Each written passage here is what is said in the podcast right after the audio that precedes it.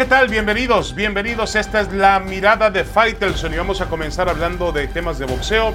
Saúl El Canelo Álvarez reapareció después de la derrota que sufrió ante Dimitri Vivol. Lo hizo en un torneo de golf en, en la Ciudad de México. Muy bien, un torneo además donde reunía fondos para situaciones eh, benéficas muy interesantes. Pero bueno, eso ya es problema del Canelo. La realidad es que ha anunciado que el día, en, el 17 de septiembre, eh, va a enfrentar a Gennady Golovkin en lo que va a ser eh, completar la trilogía entre los dos boxeadores, entre el boxeador mexicano y el kazajo. Es decir, regresa a las 168 libras. El Canelo da vuelta en una esquina. Es decir, en lugar de seguir por la carretera que él pretendía, dice, tengo que volver al plan original, aunque, aunque parezca el contrato que él había firmado con Matchroom cumplirlo al pie de la letra, no, porque estoy seguro que en, el, en la cabeza del Canelo hay una guerra interna, una que dice, regresa y, enfrenta a Ivol porque fue una derrota muy dura, y la otra le dice, no, vuelve a un sitio, a una zona donde te sientas seguro, enfrenta a Gennady Golovkin, gánale, porque además el kazajo tiene ya 40 años de edad, sus mejores días en el mundo del boxeo han pasado, y de esa manera regresa a la senda del triunfo el boxeador mexicano. Yo creo que es una medida inteligente. No, obviamente, no, no es la, que uno esperaría del Canelo. Uno esperaría que el Canelo arrojado dijera, no, no, no, no, no, Golovkin puede esperar. Ahora hay que terminar con esta factura de Dimitri Vivol, pero es evidente que Canelo se da cuenta de que no puede. A Vivol no le va a ganar nunca en las 175 libras, no puede. Tiene que volver a su peso y enfrentarse a rivales de su propio tamaño, de su propia condición.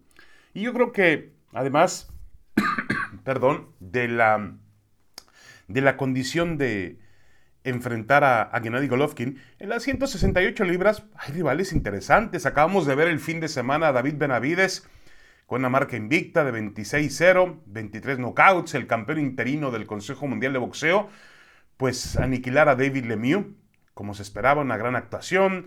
Está mm, también eh, subiendo de las 160 libras Germán Charlo, que también ha levantado la mano para una pelea con, con eh, con el Canelo Álvarez, es decir, tendrá que buscar rivales en su peso. Yo creo que la división de los semicompletos me parece a mí que es historia ya, historia vieja e historia que nunca se va a repetir. Difícilmente veremos la pelea con Dimitri Vivol otra vez, y mucho menos bajo las condiciones eh, de las 175 libras, porque por ahí se dice que Vivol podría bajar a 168.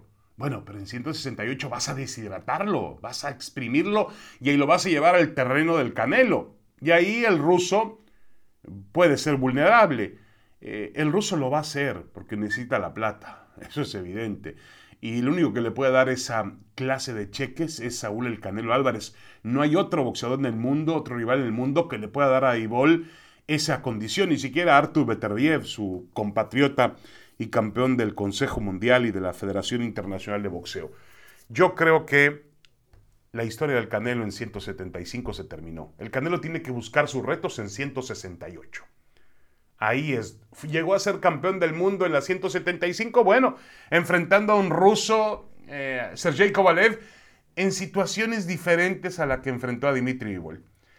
Las, em, por otra parte, las repercusiones de la derrota con Vivol pues pueden ser interesantes, ¿no? Porque seguramente eh, genera más confianza en los rivales del Canelo para poder ganarle. Ya Vivol enseñó cuál es el camino. Claro, no, todo el mundo puede hacerlo de Vivol y yo insisto, está el tema del peso, pero había un asunto que tenía que ver con la mentalidad de los rivales del Canelo en las 168 libras, que siendo buenos boxeadores cuando lo tenían enfrente, prácticamente se desmoronaban. Yo creo que eh, esta mm, aplastante victoria de Ibol puede, de alguna forma, alentar a que los rivales del Canelo sean mucho más competitivos y por ende los aficionados al boxeo veamos mejores combates encima del cuadrilátero. Sea como sea, creo que el Canelo no regresa nunca a las 175 libras. Vamos a una pausa, regresamos, tenemos más en esta mirada de Faitelson en el podcast de ESPN.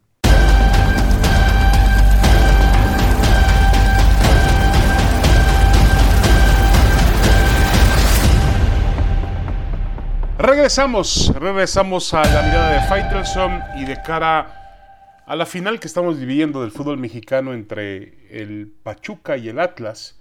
Habrá que recordar que es la segunda final entre dos equipos que son parte de una multipropiedad.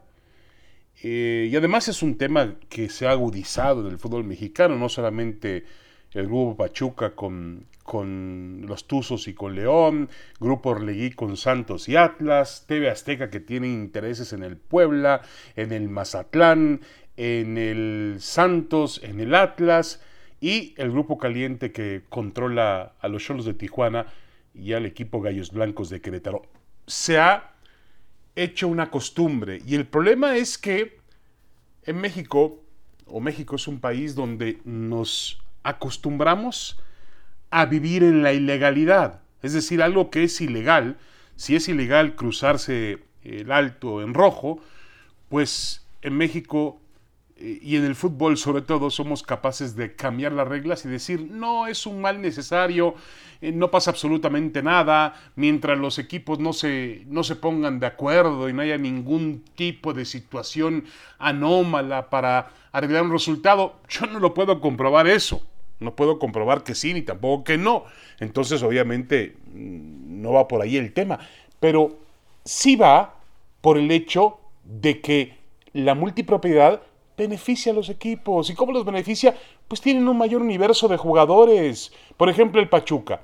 ¿Usted cree que necesita un futbolista como Fernando Navarro, que el otro día entró contra el América y fue fundamental? Bueno, ¿de dónde consiguió a Navarro? Lo consiguió de su filial, perdón, su hermano, el León. Y lo mismo pasa con el Atlas, de dónde llegó Furch, de dónde llegó Nervo, jugadores que fueron traídos del conjunto de Santos. Es decir, entre ellos hay un, hay un intercambio de futbolistas. Y entonces le da ventajas sobre otros equipos que no tienen o que no son parte de una multipropiedad. Hace no mucho tiempo, eh, Decio de María, siendo presidente de la Federación Mexicana de Fútbol, prometió que iban a terminar con la multipropiedad. Pero esa situación se ha aplazado una y otra vez.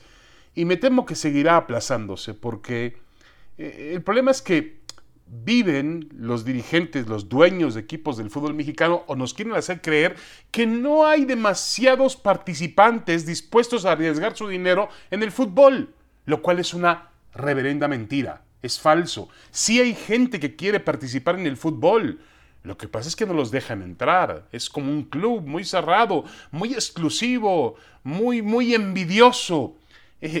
Un club como de Toby, donde no, solamente participan los jugadores que me convienen a mí que participen. Y no dejan entrar a nadie. Esa es la realidad. Entonces lo vuelven un negocio de multipropiedad donde eh, obviamente no es lo más recomendable. A ver, vivimos en una liga sin ascenso, sin descenso. Vivimos en una liga donde no hay 18 equipos con dueños únicos, antagónicos. Con todo respeto, es una liga, iba a decir una liga de Walt Disney, pero no. Eh, Walt Disney es una liga muy importante. Y hablo de una liga de risa, una liga donde eh, no podemos confiar en que siempre los clubes se van a mantener en en un, aspecto legal de no resolver un partido por, por, intereses propios.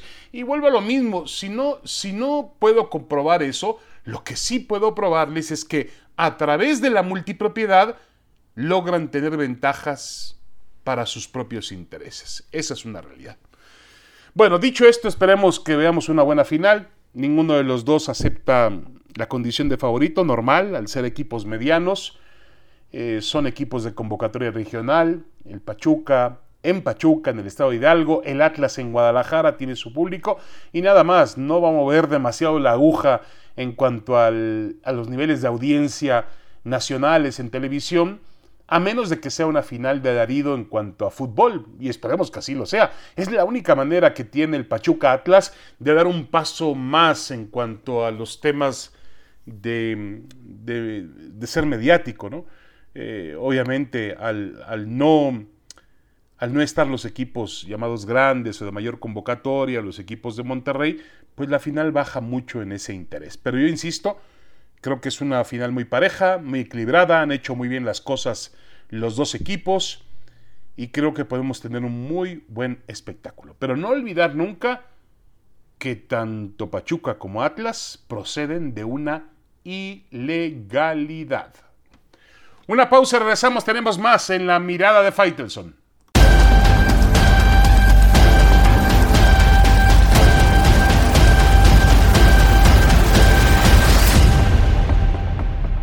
Regresamos, regresamos a la mirada de Faitelson en este podcast de ESPN.